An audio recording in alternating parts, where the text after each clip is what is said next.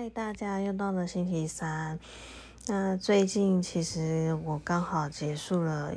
一些校园讲座。对，其实我下半年度的讲座量非常的多。其实呃，以往不会这样子，可能因为今年疫情的缘故，那上半年度就是都没有，几乎没有讲座。然后又加上说，其实很多单位他们都会有。一年可能要办什么样类型的讲座几场之类的，所以其实就变成大部分都压缩到今年下半年度。那最近刚结束的一批是跟崔妈妈基金会还有新北市政府的城乡发展局合作的租屋讲座。那这个租屋讲座其实已经跑很多年了啦。但是从去年开始才开始跟网红们来做结合，来做一个分享式的互动式的一个方式的演讲，然后呃进入到校园去宣导这租屋的东西以后，才发现说有一些东西我可能之前都觉得很理所当然，或者是我觉得可能大家应该都知道的。结果我发现，好像大家都不知道哎，还是因为现在年轻人的关系，因为就是在这当中，他们问了一些问题，以及我自己现在手上也有几件，就是有关于租屋的，甚至是租屋可能扯到诈欺的案子。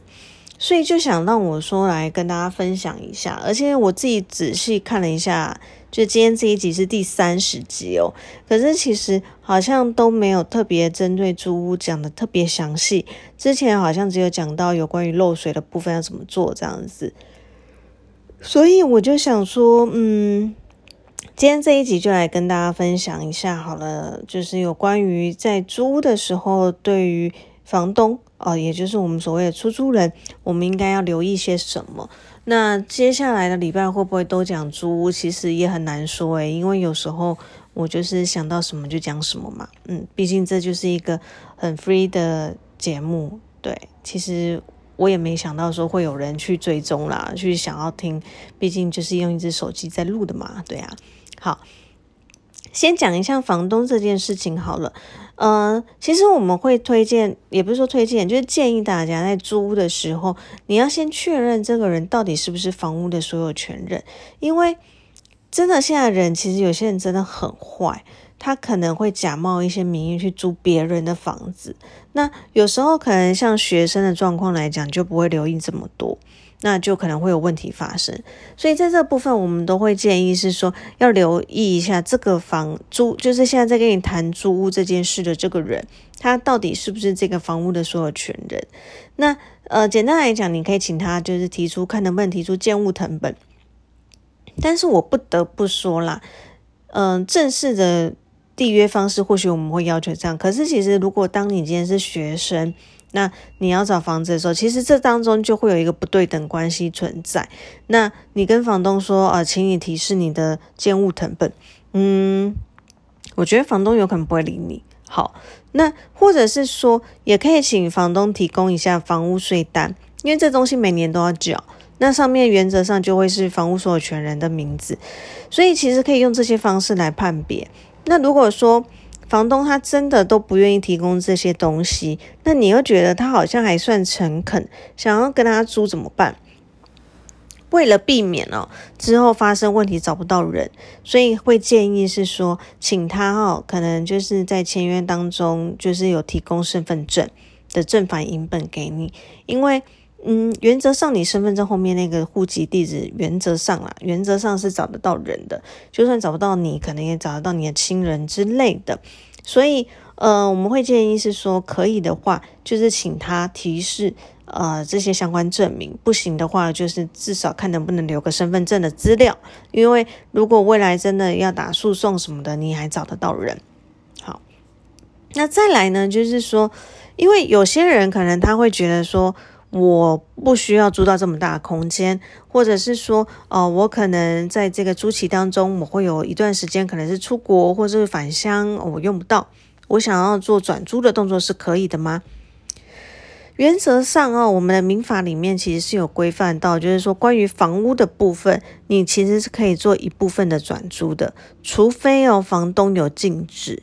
所以在这部分，也就是说要看一下你的租屋契约里面，就是当时房东有没有跟你禁止你转租？如果有的话，那你在做转租这个动作的时候，其实你就是违约的。那房东或许他就有权利要来跟你终止合约了。那我们也因此就会觉得说，这样子其实或许也不划算啊，等等之类的。所以我们就会跟你讲说，如果你今天要转租给别人的时候，可能你也要先留意一下有没有这样一个禁止转租的约定。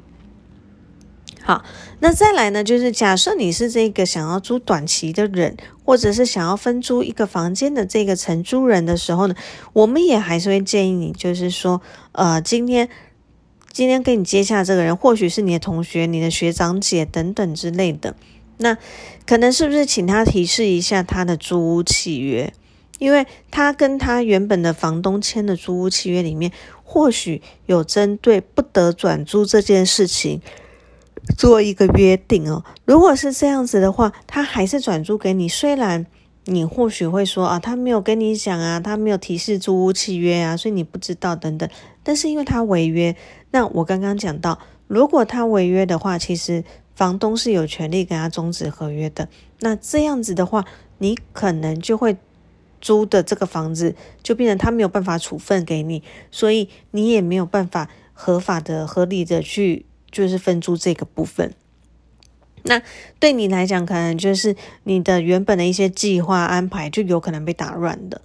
所以在这部分，我们就会提醒大家，就是说，当你要跟这个人签约的时候，还是还是要回归到确认一下，他到底有没有这个权限可以出租给你。如果说他今天本身就是房屋所有权人，那可能就请他提出一些相关证明。如果呢，他不是房屋所有权人，那这个部分可能你就要跟他确认喽。你不是房屋所有权人，你为什么可以跟我订这个租屋契约呢？你们的关系是什么？你是代理他吗？如果你是代理房东的话，那可不可以请你提供房东的委任书，或者是说呃代理授权代理权的一些书啊，就是书状啊之类的啊？让你可以做个判断，说到底这个人有没有权利去做这个订定租屋契约这件事情。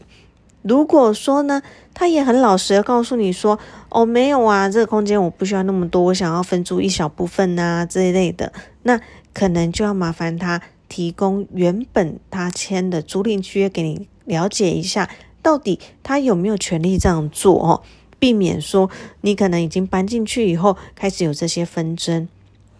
那最近哦，其实我接到的案子来讲，嗯，应该是说我在消保中心，我们也有接触类似的案子，就是说有人假冒说他是受被呃，就是房东有授予他代理权，让他来代表房东来租屋子。那大部分受骗人都会是学生居多，因为学生可能就不会想那么多。那这些人或许哦还很恶劣，他可能是在一些五九一啊这些公开的平台去做刊登这些广告，那就有这些纷争。其实我印象中平台业者好像也有一些责任啦，印象中，但这个我要再做确认。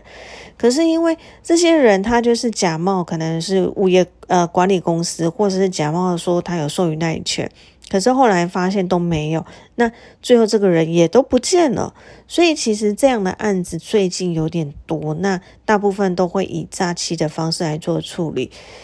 嗯，可是其实我还是觉得，如果你找不到人的话，嗯，就算告了诈欺，可能找不到人啊，对啊。那我觉得对学生来讲，其实他在乎的最重要就是能不能把钱拿回来。因为有可能他会要求你要付呃，比如说一年的租金啊、半年的租金啊之类。那虽然每个月不多，但是这种期数拉长的时候，其实金额就有点大了。嗯，所以在这边想要先提醒大家，就是在订约的当下的时候，你要先确认一下人别哦，到底是是不是可以跟你缔这个租约的人哦。好啦，今天先提醒大家到这边。那下个礼拜，嗯，原则上还是希望可以继续延续租屋的议题啦。对啊，除非有更有趣的东西。那礼拜三啦，嗯，而且今年也快过完了，大家加油一点哦。好，就这样喽，拜拜。